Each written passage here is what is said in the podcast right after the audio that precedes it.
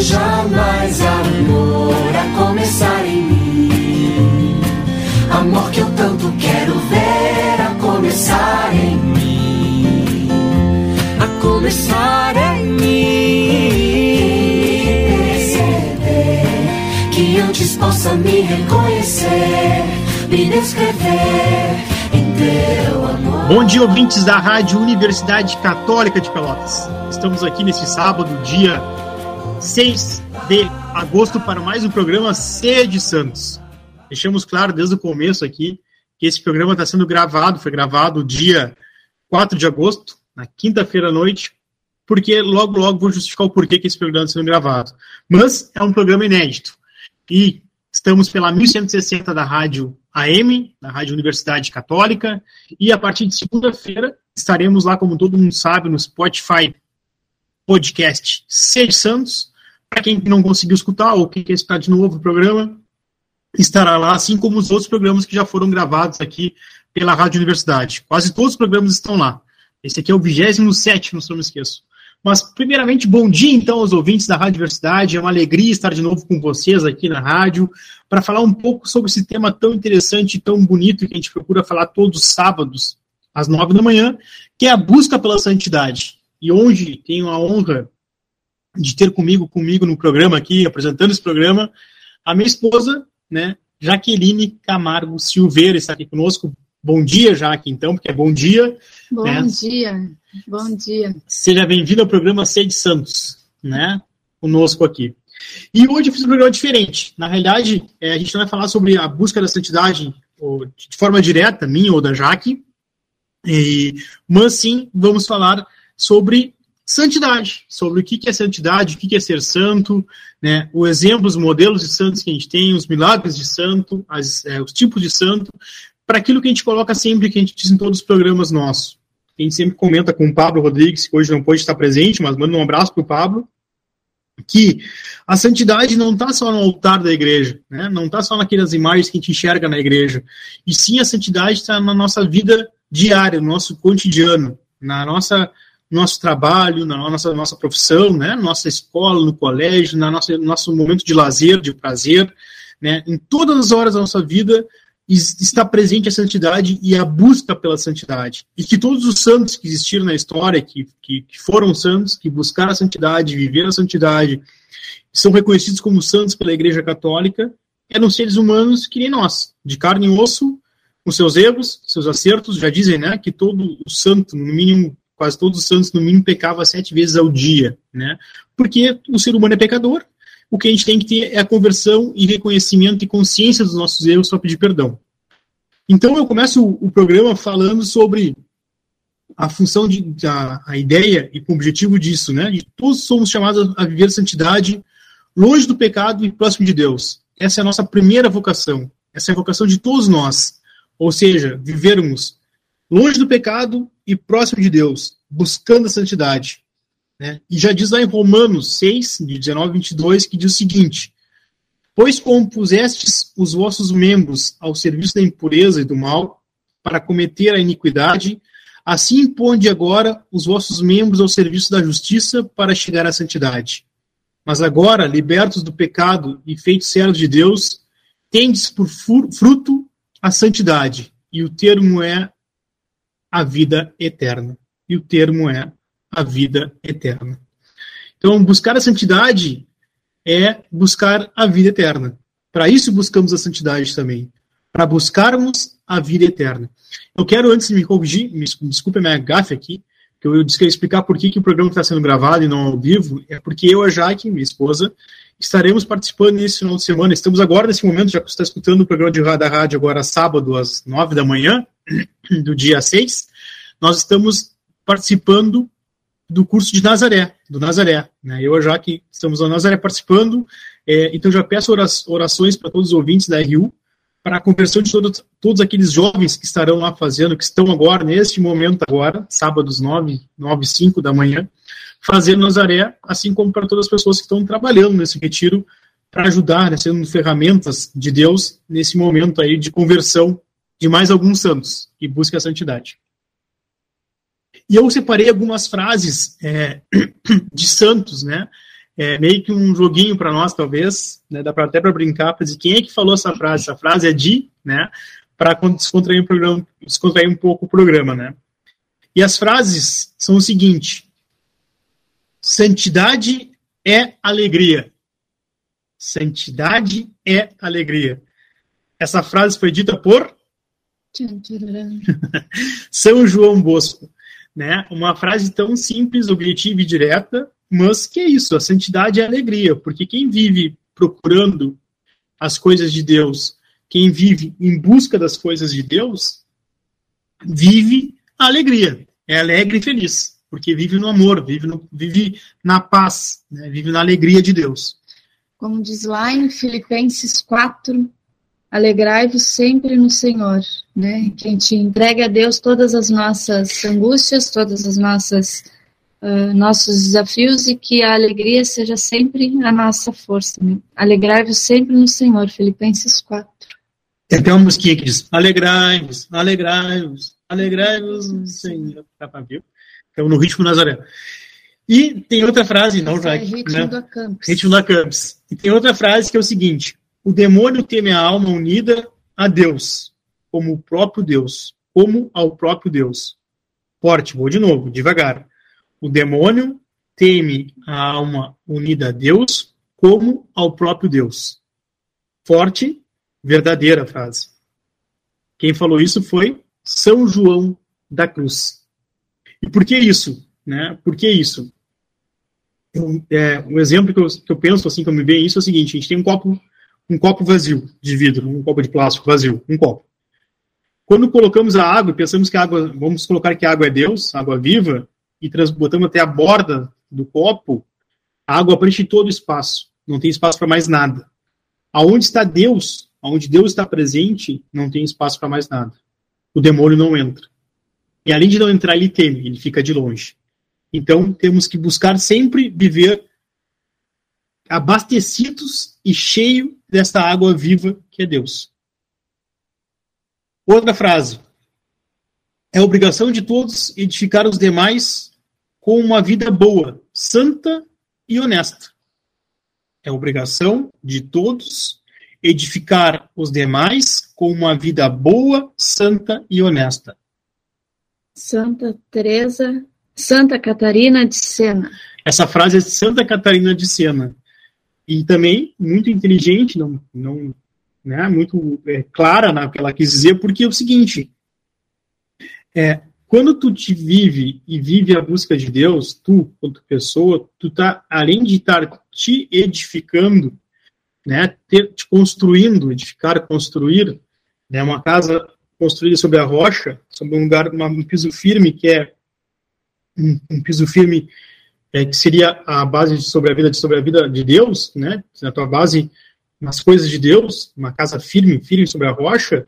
Os demais que estão em torno a ti também são é, é, participam dessa vida, tem, tem, tem essa tem essa essa colhe esses frutos de uma vida boa, santa e honesta. Né? Se a Jaque, como, como minha esposa, busca a santidade, vive a santidade, essa busca dela, essa vivência dela faz com que a minha vida também seja preenchida com coisas boas, santa e honesta. É, outra frase que tem o seguinte, eu, tenho, eu vou ler uma frase diferente da Catarina da Sena, foi é, Santo Agostinho dizia o seguinte, desejar aqui. Uhum. Santo Agostinho dizia o seguinte, vale mais uma lágrima derramada ao lembrar da paixão do que o jejum a pão e água em cada semana. Vamos de novo. Vale mais uma lágrima derramada ao lembrar da paixão do que o jejum a pão e água em cada semana. É, tem aquela passagem que a gente sempre lembra da paixão de Cristo na, na, na Semana Santa, durante a Semana Santa, que a gente faz, a Igreja Católica é, nos pede para fazer o jejum, que diz que o cristão que faz jejum não pode estar com a cara triste, com a cara amargurada, né? O jejum não é para isso. E, e o Santo Agostinho diz, né?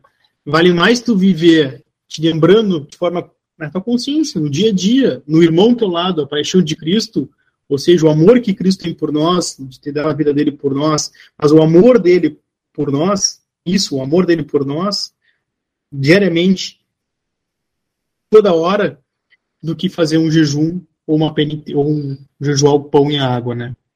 Agora já que escolhe um para nós aí.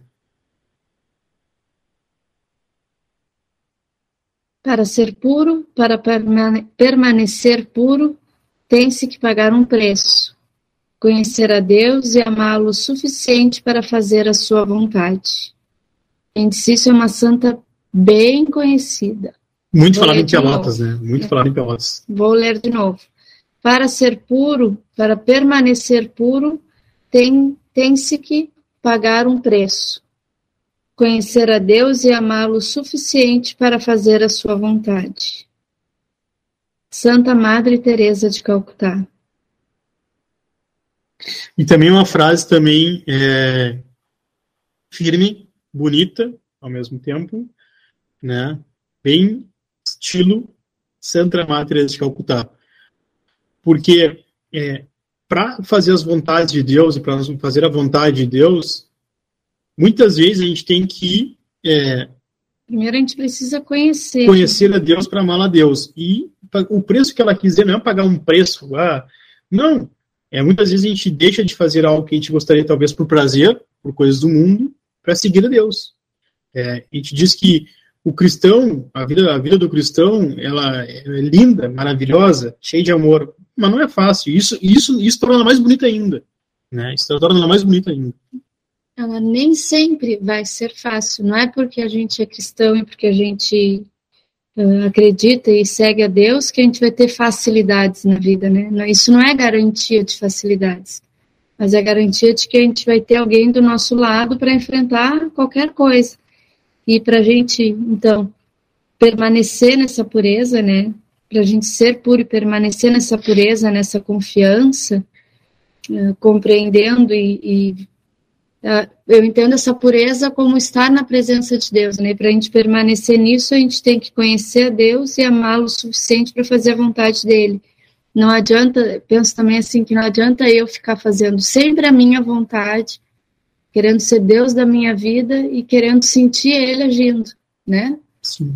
Quero viver, uh, quero, recorro a Deus para pedir, recorro a Deus nas dificuldades, mas tomo sempre as minhas decisões sem deixar Ele influenciar nisso. Então, eu preciso conhecer a Deus e amá-lo o suficiente para fazer a vontade dele, e assim eu vou permanecer puro e, e, e fiel a Deus.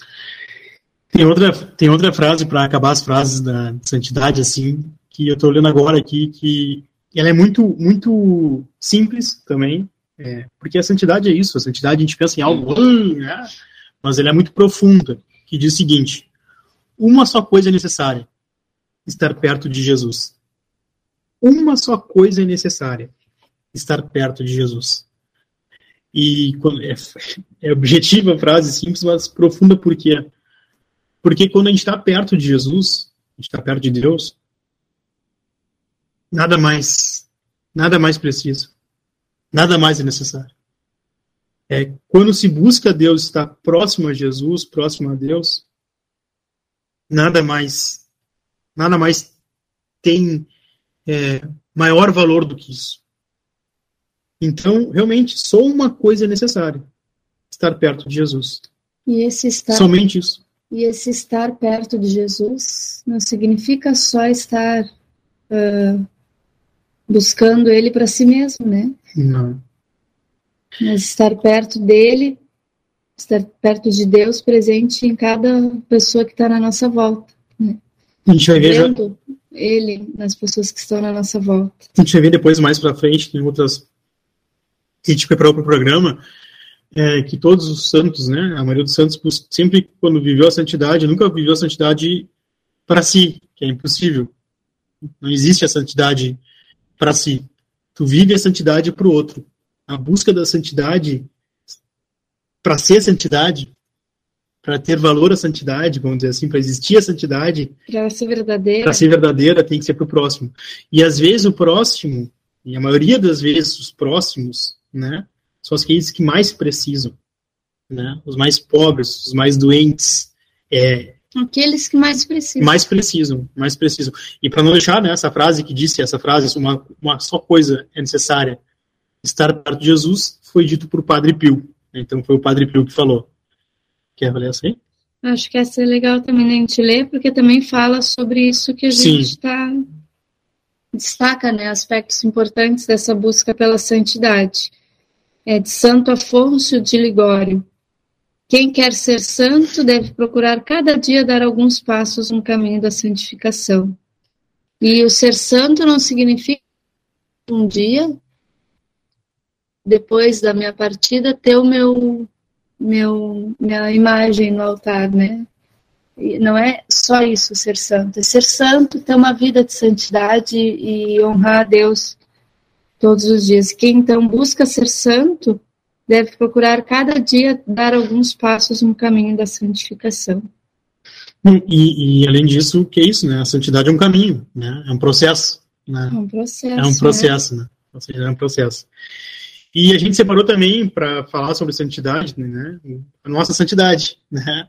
Que é o Papa, o Padre, o Papa Francisco, né? A santidade hoje é sucessor de Pedro, né? Do São Pedro, na igreja que o Papa Francisco, é, eu não me lembro bem qual a data, mas pós-pandemia agora, que não acabou a pandemia, mas mais para o final agora, mais próximo agora, ele fez a certificação de 10, é o processo, né, como é que se diz, é, tornou santo, né, 10, 10, 10 beatos, e nessa homilia ele fala algo muito é, que serve para nós, né, serve para todo mundo, né. Que reforça um que pouco ref... do que a gente já disse também. Que, que a gente ia falando, que diz o seguinte, Criamos um ideal de santidade fundado demais sobre nós mesmos, sobre heroísmo pessoal, capacidade de renúncia, sacrificar-se para conquistar um prêmio, disse o pontífice na homilia, alertando que essa visão distorcida separou a ideia de santidade da vida comum. Temos que abraçá-la no cotidiano, na poeira da estrada, na vida concreta, declarou. Citando Santa Teresa d'Ávila, ele notou que a santidade se encontra ela notou que a santidade se encontra, ele notou, desculpa, citando Santa, Santa Teresa d'Ávila, ele notou que a santidade se encontra entre as panelas da cozinha. Ou seja, que a santidade, como a gente vem falando durante todo o programa aqui, é, desde o começo, está em todos os lugares. Nos lugares mais é, do trabalho, nos lugares mais tipo, voltados para a igreja, sim, mas nos lugares mais humildes. Né? A santa que reza cozinhando, a pessoa que reza cozinhando, que faz o, o almoço, a refeição com amor para o próximo, que zela naquilo ali com cuidado, também está e vive a busca pela santidade. Né? Ela não é, eu gosto muito dessa parte que ele diz assim, ó, que não se trata de heroísmos pessoais, né? Não é um heroísmo pessoal. Não se trata só de capacidade de renúncia, de sacrificar-se para conquistar um prêmio. Não é viver pensando que isso vai nos dar um prêmio, mas fazer do, do nosso dia a dia uma decisão, né? Tomar uma decisão que seja do nosso dia a dia, de viver aquilo que Deus tem para nós, né? E de levar isso para as pessoas que estão na nossa volta, seja em qualquer atividade do nosso dia. Depois a gente buscou também, né, nesse programa, falar um pouco também sobre uh, a santidade, de onde surgiu a, a, função santidade, a palavra santidade, né? De onde surgiu isso, né? É, na Bíblia, é claro que disse o conceito, além do conceito de pureza e de ausência de pecado, o conceito de santidade também é relacionado com a dedicação de uma pessoa a Deus. Ou seja, é relacionado com a dedicação de uma pessoa a Deus, aquilo que dedica a Deus. Né? E etimologicamente falando, a palavra santidade ela veio é, do, do, a partir de um termo hebraico, né? Ela se originou a partir de um termo hebraico, que eu não sei falar hebraico, mas eu vou ler em português, vou portuguesar o hebraico que diz o seguinte, é kandosh, kandosh, kadosh, kadosh, kadosh, que quer dizer, essa palavra é utilizada como significado de santo ou santificado, para designar algo sagrado, ou para se referir a um indivíduo que foi consagrado perante outras pessoas. Então, a partir daí, surgiu a, a palavra santidade, né, das, desse, etimologicamente falando. E na, na ideia, então, de falar sobre santos, de buscar a santidade, de viver a santidade, é, a gente levantou uma pesquisa, assim, bem, na verdade, uma pesquisada sobre pessoas que viraram santos, né, pessoas que se tornaram santas, né, que foram santos reconhecidos, santos reconhecidos pela, igreja. Católica, isso, santos reconhecidos pela Igreja Católica. E aí eu procurei de vários tipos, vamos dizer assim, né, de várias idades, fases. talvez, fases, idades, né, de, de vocações, né, é, para ver que a santidade está em todos os lugares, em todas as pessoas, em todas as faixas etárias, né. E a gente começou com crianças santas, né, santos que foram santificados, né, que passaram pela, pela santificação martirizados, se tornaram santos, é, ou não, foram santos durante crianças, né, que foi reconhecido quando eram crianças, né. E, claro, além da criança, né, a gente sempre diz, a criança, nós, nós temos dois, né, o Bento e a Helena, a, na criança está a pureza, né, o amor da criança, né, a sensibilidade da criança e a humildade, tudo puro, né, Deus já, Cristo já dizia, né, deixar vir minhas criancinhas que dela é o mundo, de, o reino dos céus, né, pela pureza delas, né. E quando é impossível falar de criança, eu que sou uma pedagoga, uh, sem fazer uma referência assim. A gente fala da santidade, da, da vivência da fé na criança, e por que, que é tão importante alimentar isso durante a infância, especialmente na primeira infância, né? A gente está em agosto, mês da primeira infância, e também é bom linkar com a fé, porque é o momento em que tudo que a gente planta, a gente vai colher na vida adulta. É a fase de desenvolvimento mais importante de toda né, a vida humana é a primeira infância, onde a gente consegue uh, ver durante a vida adulta os maiores, ter as melhores colheitas, né? Então, assim também é na fé. Que a gente possa alimentar a fé das nossas crianças desde a primeira infância lá, para que eles sejam adultos mais fortalecidos também. E colocando já aqui, a gente botando assim, já antes de a gente falar sobre as crianças santas, assim, que que a gente se atente assim em cada santo que a gente vai ler aqui e não só as crianças, em todas as quase todas as que buscaram que, que foram reconhecidos santos, a importância da família nisso é a criação cristã, né? De pais e mães, de, de um berço cristão, é, não que isso seja regra, né? Que seja só, só só nesses casos, mas a importância disso, né? A importância disso é para como, como isso ajuda na busca pela santidade, né? Então, a gente começou a primeira, a primeira criança santa que a gente procurou, é, que nem é nem tão criança, já era mais quase adolescente, já era adolescente já, né? Hoje, nos dias de hoje, é adolescente já, que é São José Luiz Sanches del Rio, né? São José Luiz Sanches del Rio, que era um santo, né? Que do México, um santo mexicano, né? José era adolescente quando estourou em 1926 a Guerra Cristera no México. Seus irmãos se uniram voluntariamente aos rebeldes, e José queria juntar-se a eles para dar a vida por Jesus. Ele tinha consciência de que poderia facilmente morrer no campo de batalha. O general finalmente permitiu que o pequeno fosse o portador da bandeira da tropa. Durante uma batalha, José foi capturado e pressionado pelos soldados a renunciar à fé cristã. Ele se recusou com firmeza, o que enfureceu os soldados. Com estarrecedora crueldade às tropas, às tropas do governo ateu e inspiração é, comunista cortaram as solas dos pés do menino de 14 anos e forçaram a caminhar assim, em carne viva até o cemitério. No trajeto para o martírio, ele gritava continuamente: Viva Cristo Rei! Né? São José Luiz Santos del Rio foi morto. O menino santo de 14 anos foi martirizado porque não quis renunciar à sua fé católica. Né? É, esse exemplo duro é um exemplo é, bem triste do que aconteceu com, com esse menino, mas a importância e, como a gente diz, a força dele na fé, porque ele dizia: Viva ao Cristo Rei. Mesmo, mesmo ali, na, entre, literalmente, entre a cruz e a espada, é, literalmente entre o momento da dor, é, ele não, não abandonou a Cristo. Né, pela fé que ele tinha, pelo amor que ele tinha a Deus, pela fé que ele tinha que os outros é, se convertessem também a, a, Jesus, ele deu a vida dele por Cristo. Ele deu a vida dele por Cristo. E por isso se tornou santo. Né? E depois, então, a gente pegou mais dois santos, que são bem conhecidos aí sim, bem conhecidos, e quem é devoto de Nossa Senhora de Fátima, mais ainda, que é São Francisco e Santa Jacinta Marta. Né? É, os irmãos pastores Francisco e Jacinta foram testemunhas das aparições de Nossa Senhora de Fátima em 1917, profundamente marcadas aparições, eles dedicaram a vida com sacrifício vivo a Deus pela conversão e salvação dos pecadores do mundo inteiro. Após o término das aparições, os pequenos foram vítimas da pandemia de gripe espanhola, que assolou a Europa. Ambos sofreram imensamente. Jacinta respondia às provações dizendo: Ah, quanto eu amo sofrer por o amor de nosso Senhor, Nossa Senhora. Eles amam muito aqueles que sofrem pela conversão dos pecadores. Francisco também declarava, conforme as lembranças de sua prima, a também vidente irmã Lúcia: Sofro, sofro para consolar Nosso Senhor e depois de um tempo ir para o céu. Francisco então foi morreu aos 10 anos em 1919, enquanto Jacinta morreu aos 9 anos no ano seguinte. Quer falar algo, Jaque?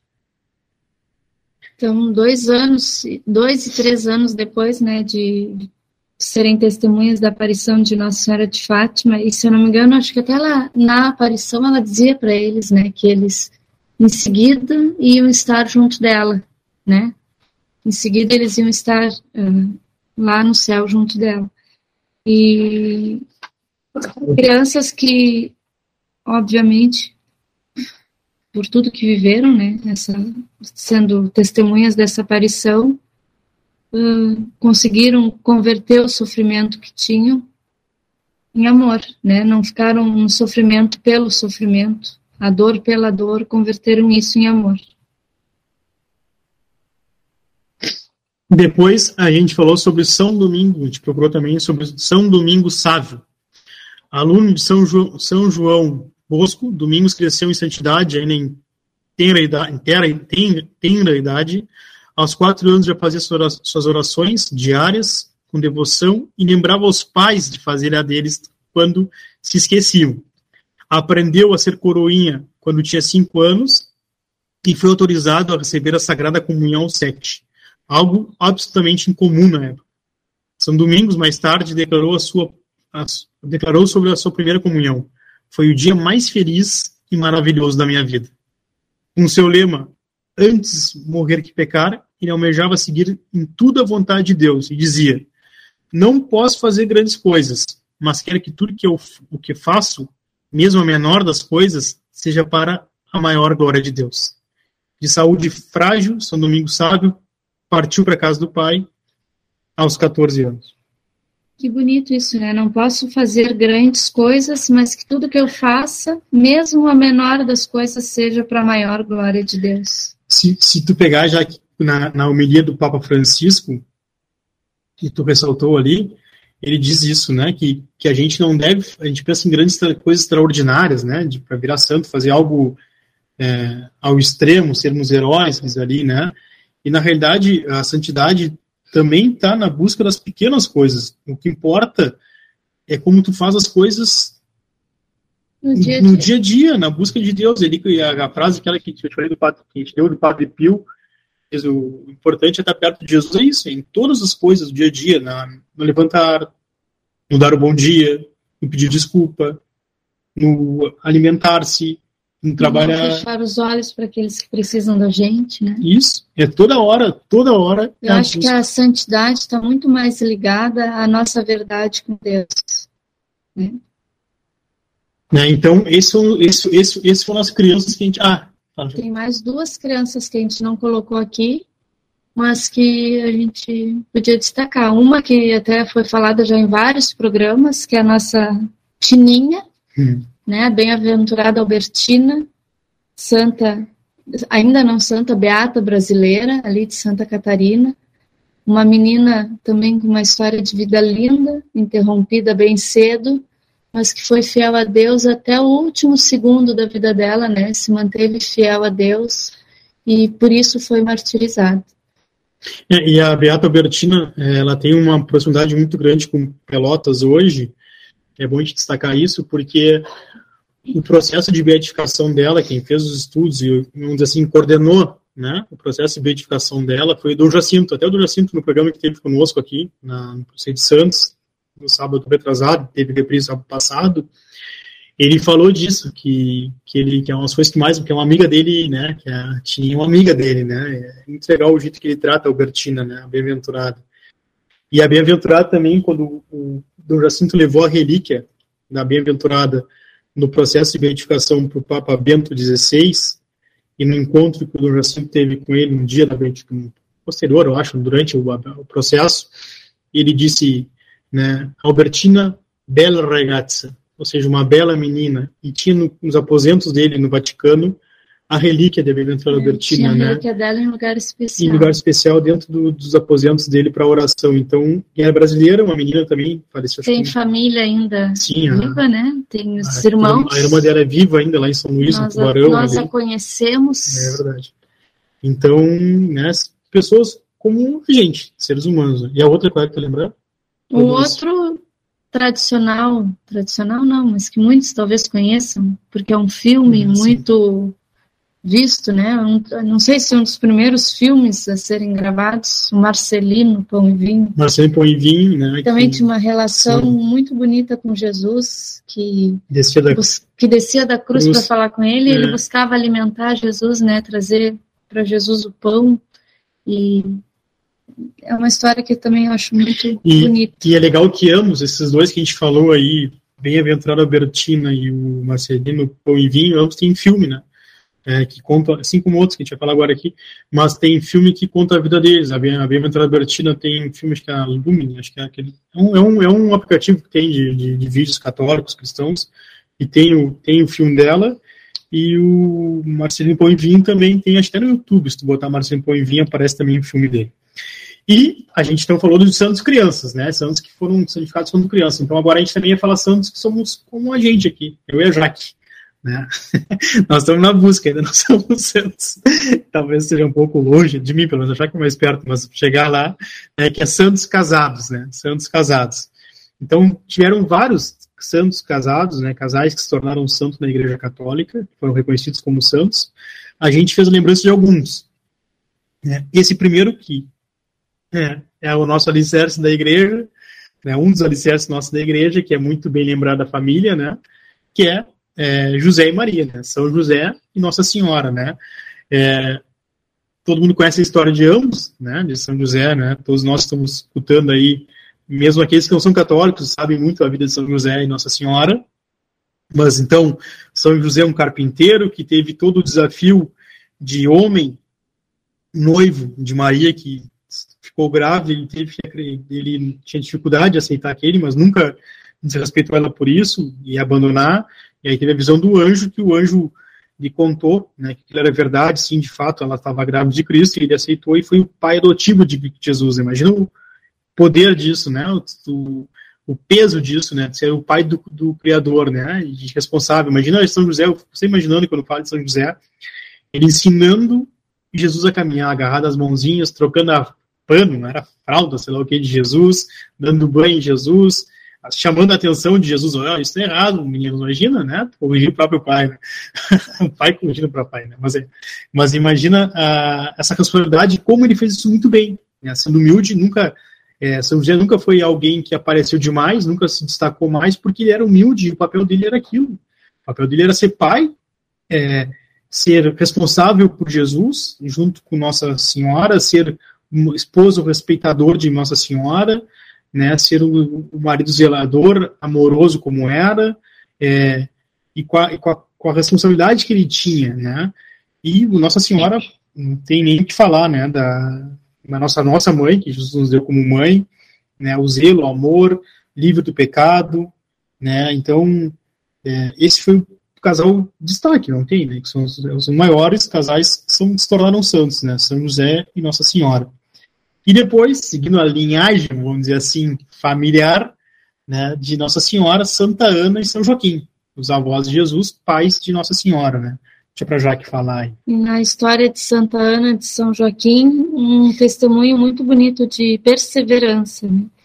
Eles, uh, já muito velhos, com peso da idade já, e ela estéreo, mas firme na fé, né?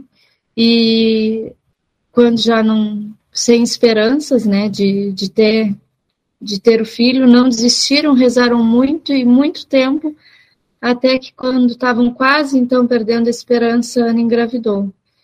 Uh, não se fala muito sobre a vida deles, não se tem muitos escritos oficiais sobre eles, mas com certeza a esperança de Ana foi recompensada, né? E a, essa santidade, né, deles está é, vista em Maria. É, aqui até diz, né, a santidade de Maria atesta a santidade de seus pais, né? Com certeza ela é reflexo dessa vida de oração e de fé deles. Então não tem como também não falar deles quando se fala em casais santos, né? E, de novo, é, já que a gente falando sobre o que a gente falou no começo ali, que a gente se, se, se atentasse a isso, né, quando falava dos santos, a importância da vida, né, familiar cristã, assim, né, de buscar a santidade em casa, assim, na família, né, porque imagina, é, Santa Ana e São Joaquim nunca perderam a fé, foram sempre perseverantes na fé, é, na esperança, nunca, já estavam quase perdendo a esperança de ter um filho, mas foram firmes na fé, porque naquela época era muito ruim não ter filho, né? a, a, cultura do povo, que não tiver, o casal que não tivesse filho, é, sei lá, como se fosse amaldiçoado, vamos dizer assim, né? E eles não, se mantiveram firmes, tiveram Nossa Senhora e receberam, além de serem santos, né, serem reconhecidos até hoje na história, são santos avós, né, e quando a gente pensa em vô e vó, é carinho total, né, então imagina, né, Santa Ana e São Joaquim. E um casal também que, é, que a gente colocou como reconhecimento assim de santidade pela Igreja Católica, na verdade são dois casais, mas mais próximos assim, vamos dizer da nossa da nossa época, né, de 1905, né, que foram se, quando, quando se casaram, quando se casaram, né, que é, Luiz, é São São Luís de Santa Maria Beltrame, né. Foi um casal que, que se conheceu em Roma quando eram adolescentes, se casaram na Basílica Santa Maria Maior, é, em 25 de novembro de 1905, e o que pega muito a história desse casal é que eles tinham dificuldade, assim, de, em 1913, a Santa Maria Beltrame ficou grávida, só que era uma gravidez de risco altíssimo, assim, porque diziam que ela não teria, não poderia ter filhos, né, não poderia ter, nem filho. a mãe e nem o filho sobreviveriam é, e, e os parto. médicos naquela época disseram, nem a mãe nem os filhos sobreviveriam ao parto, e ela teria que, então, que fazer o aborto, né, eles foram firmes na fé, que não iam abortar, imagina um tema tão presente de hoje, né? Não iam abortar, não iam fazer o aborto, iam ter fé em Cristo e entregar na mão de Deus que acontecesse o que tivesse acontecer. E foi um momento difícil, sim, para a mãe e para o filho, não foi fácil a gravidez, porém, milagrosa, milagrosamente, os dois sobreviveram, né? É, exemplos de fé, né? de acreditar sempre na vida, né? acreditar sempre na vida. E por isso então, também foram se tornar, se tornaram santos para a Igreja Católica. Outro casal que a gente colocou também é São Louis e Zélie Martin, né, que não são nada menos, nada mais, pais de Santa Teresinha. Né? Então, de novo, a gente fala a importância da vida cristã. Dois santos, casal, São Luís e Santa Zélie Martin, geraram Santa Teresinha. Né? É, já que falar mais sobre esse casal aí. Os santos esposos viveram o serviço cristão na família, construindo dia após dia um ambiente cheio de fé e de amor. E foi nesse clima que germinaram as vocações de três das filhas, entre elas a Santa Teresinha. Eles tiveram nove filhos, sendo sete meninas e dois meninos, e desses nove, fi nove filhos, três vocacionadas, uma delas Santa Teresinha. Zélia faleceu de um câncer de mama quando Santa Teresinha ainda era uma criança de quatro anos. E Lois faleceu com problemas uh, mentais, né? Papa Francisco canonizou o casal em 18 de outubro de 2015, quando no Sínodo Ordinário dos Bispos, quando tratou do tema da família.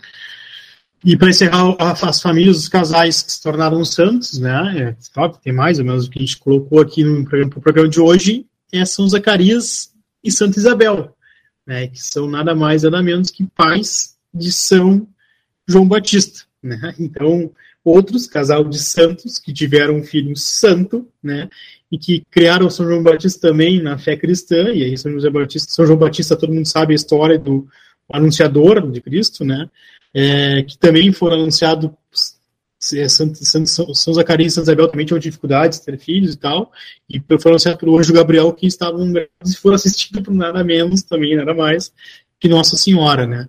Então, quando nasceu João Batista. Então, a história mostra também né, a importância da vida cristã, a importância de viver perto de Deus, esses santos que se tornaram, casais se tornaram santos também, os frutos que escolheram também. Né? Ambos, nos dois casais, os três casais que a gente deu exemplo, é, quatro casais que a gente deu exemplo, todos os filhos, né, é, se tornaram também importantes para a igreja, né? E depois a gente, então, já que a gente falou das crianças, crianças se tornaram santas, casais se tornaram santos, agora a gente está falando, vai falar sobre freiras que se tornaram santas, né?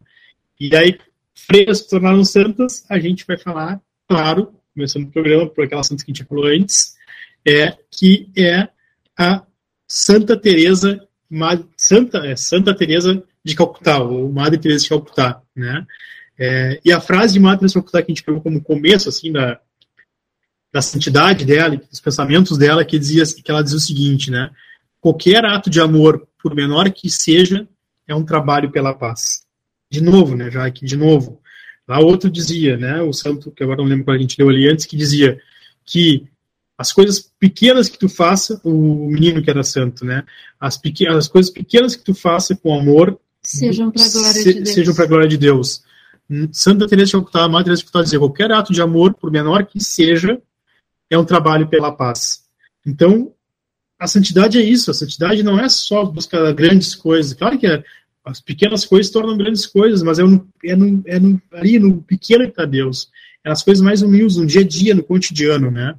E aí, então, bom, a história de Madre Teresa de está conhecida por vários nós. Ela nasceu em 1910, mais precisamente 27 de agosto, né? Então, agora, nesse mês, agora, final do mês, estaria de aniversário, a data de natalidade nossa de Madre Teresa de Calcutá.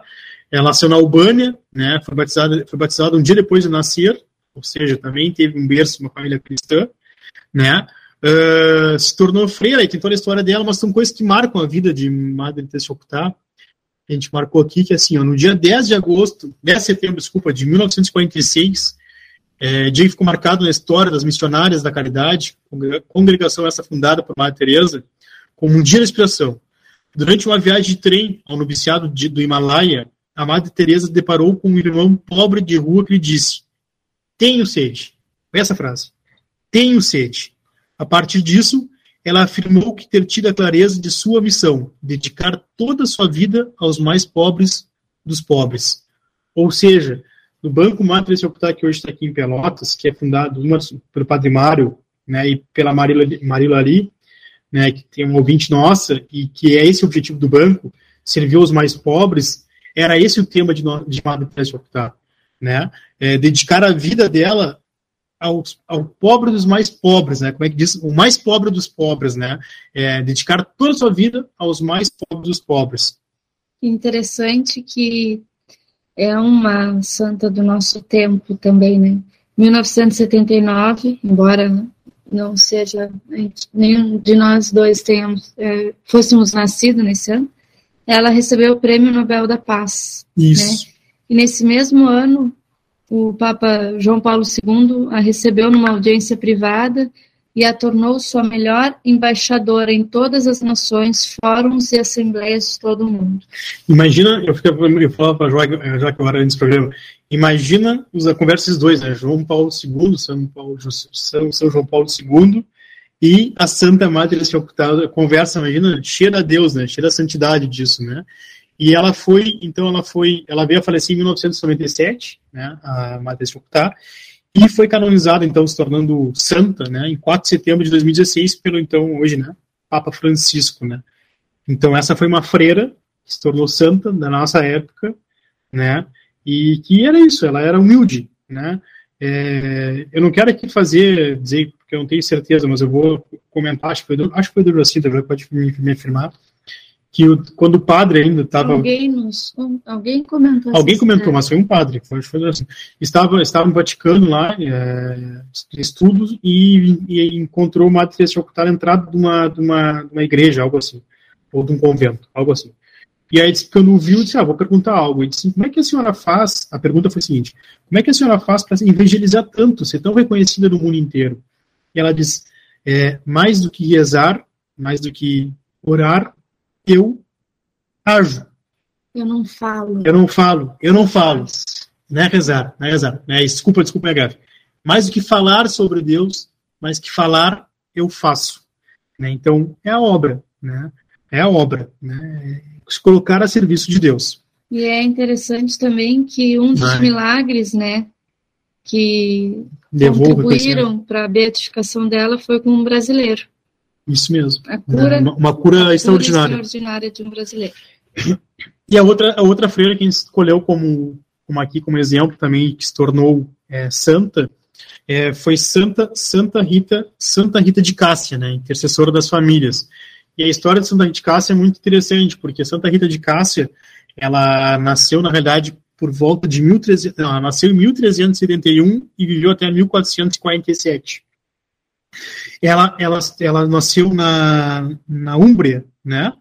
E o que acontece na Umbria, na Umbria, na Umbria, ela era uma devota de Santo Agostinho, São João Batista e São Nicolau de Tolentino.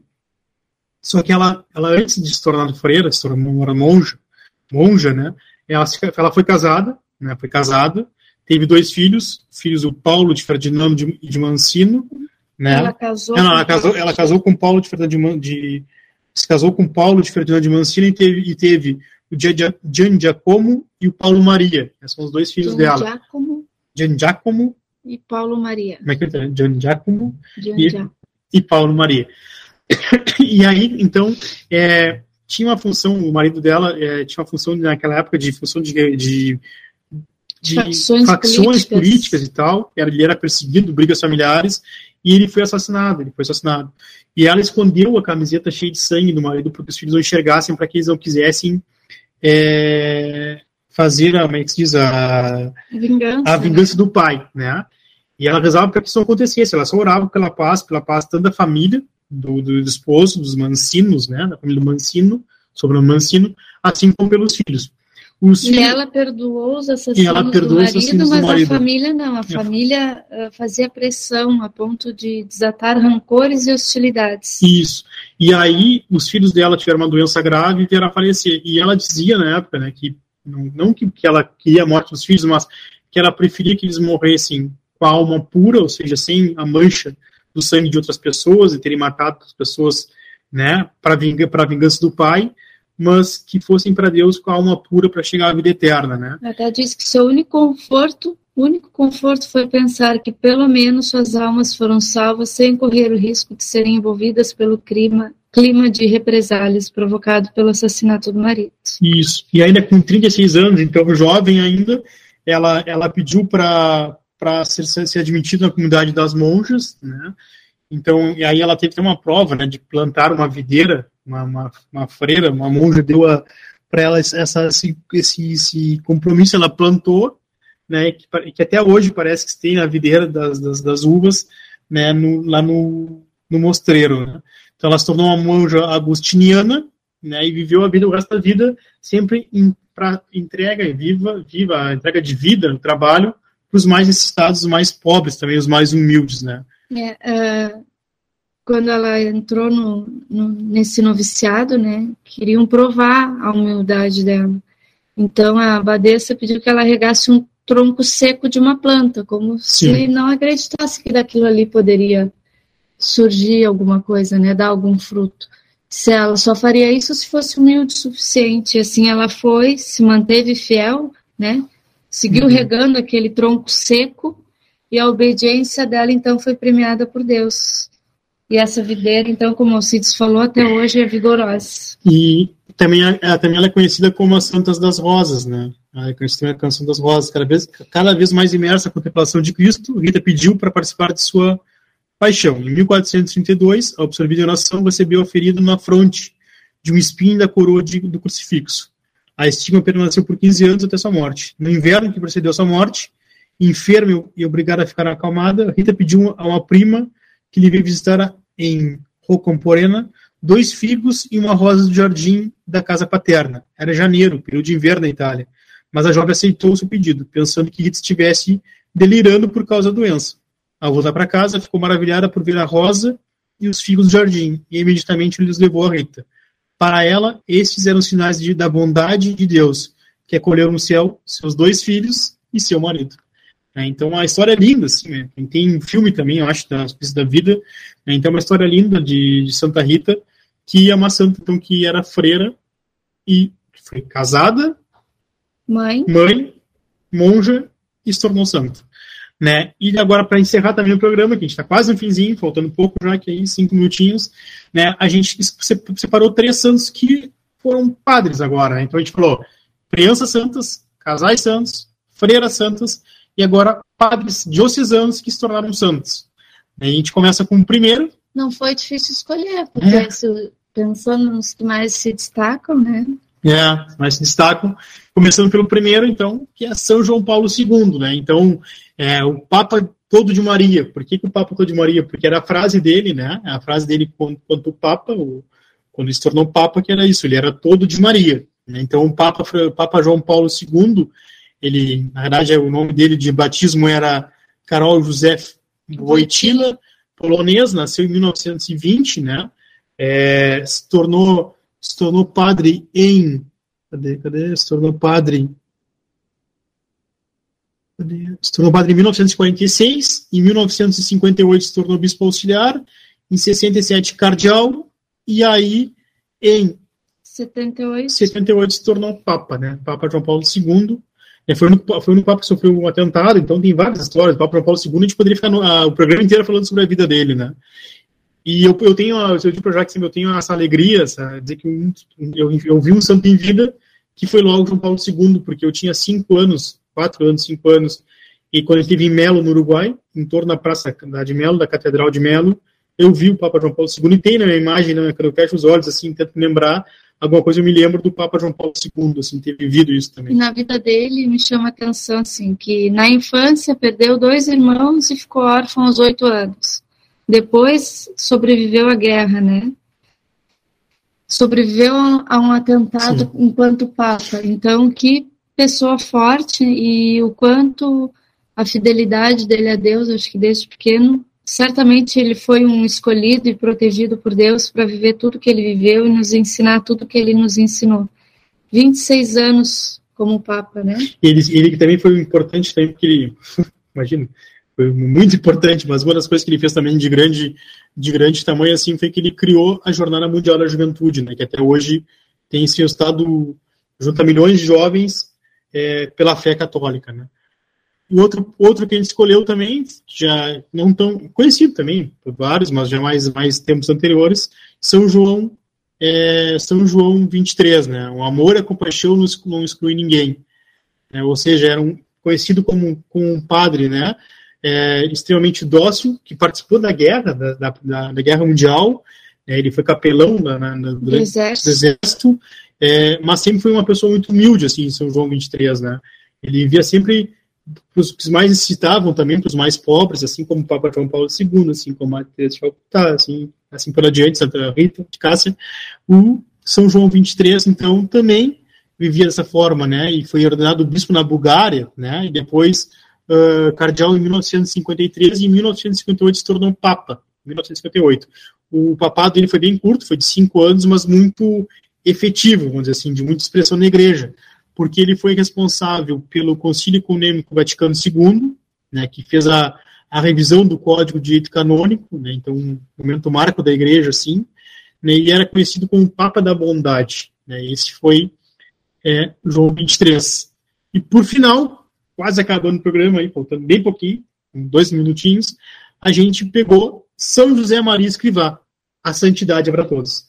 Eu dizia para já que esse programa também, que falar com o Pablo aí, com o Pablito, companheiro de bancada, com escolher, acho que com escolher São José Maria que escrevar como nosso padroeiro, porque o que ele dizia e o que ele pregava é muito o que o programa quer fazer, que é o nosso objetivo quando o programa Ser de Santos, né? Fala, já. Nasceu na Espanha em 1932. Uh, ah, certo dia, algo despertou a atenção dele. Ele viu pegadas na neve onde ele tinha andado descalço. Como pode alguém conseguir caminhar sobre a neve com os pés desprotegidos? Curioso, o menino seguiu as pegadas e descobriu que elas terminavam na porta de uma igreja.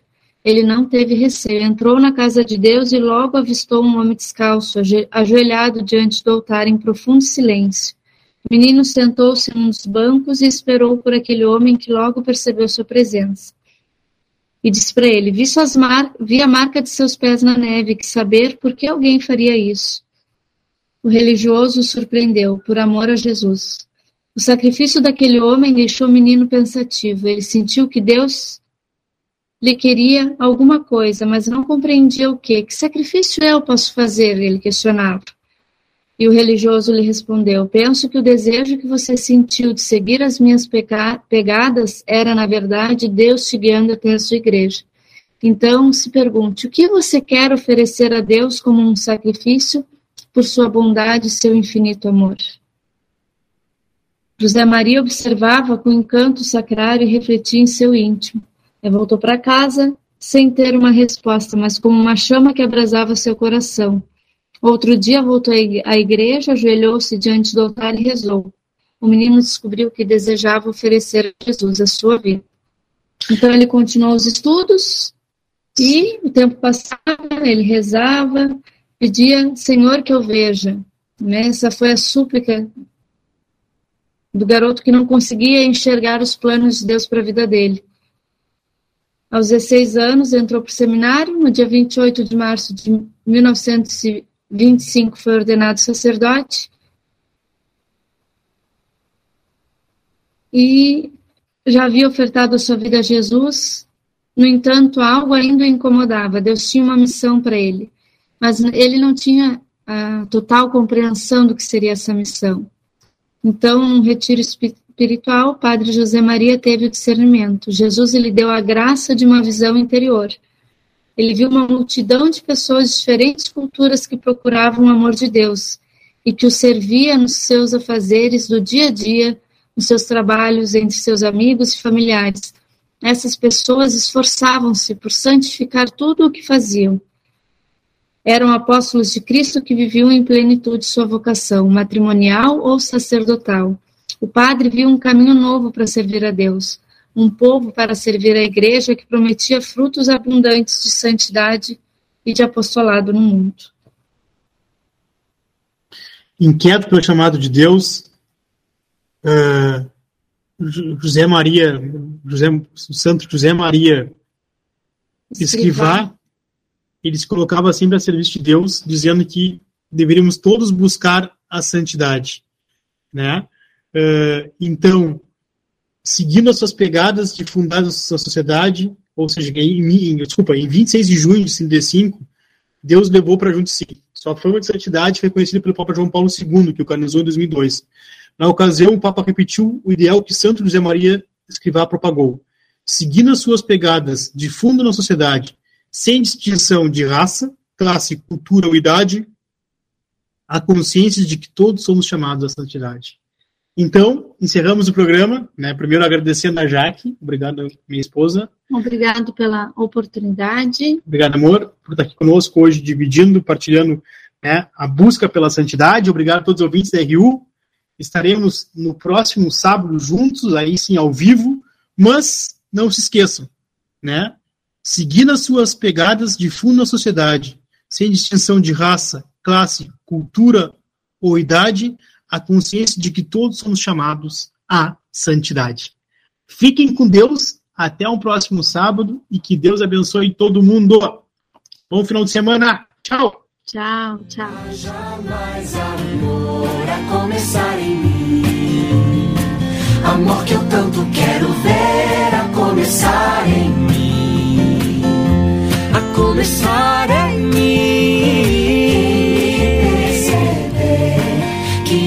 possa me reconhecer.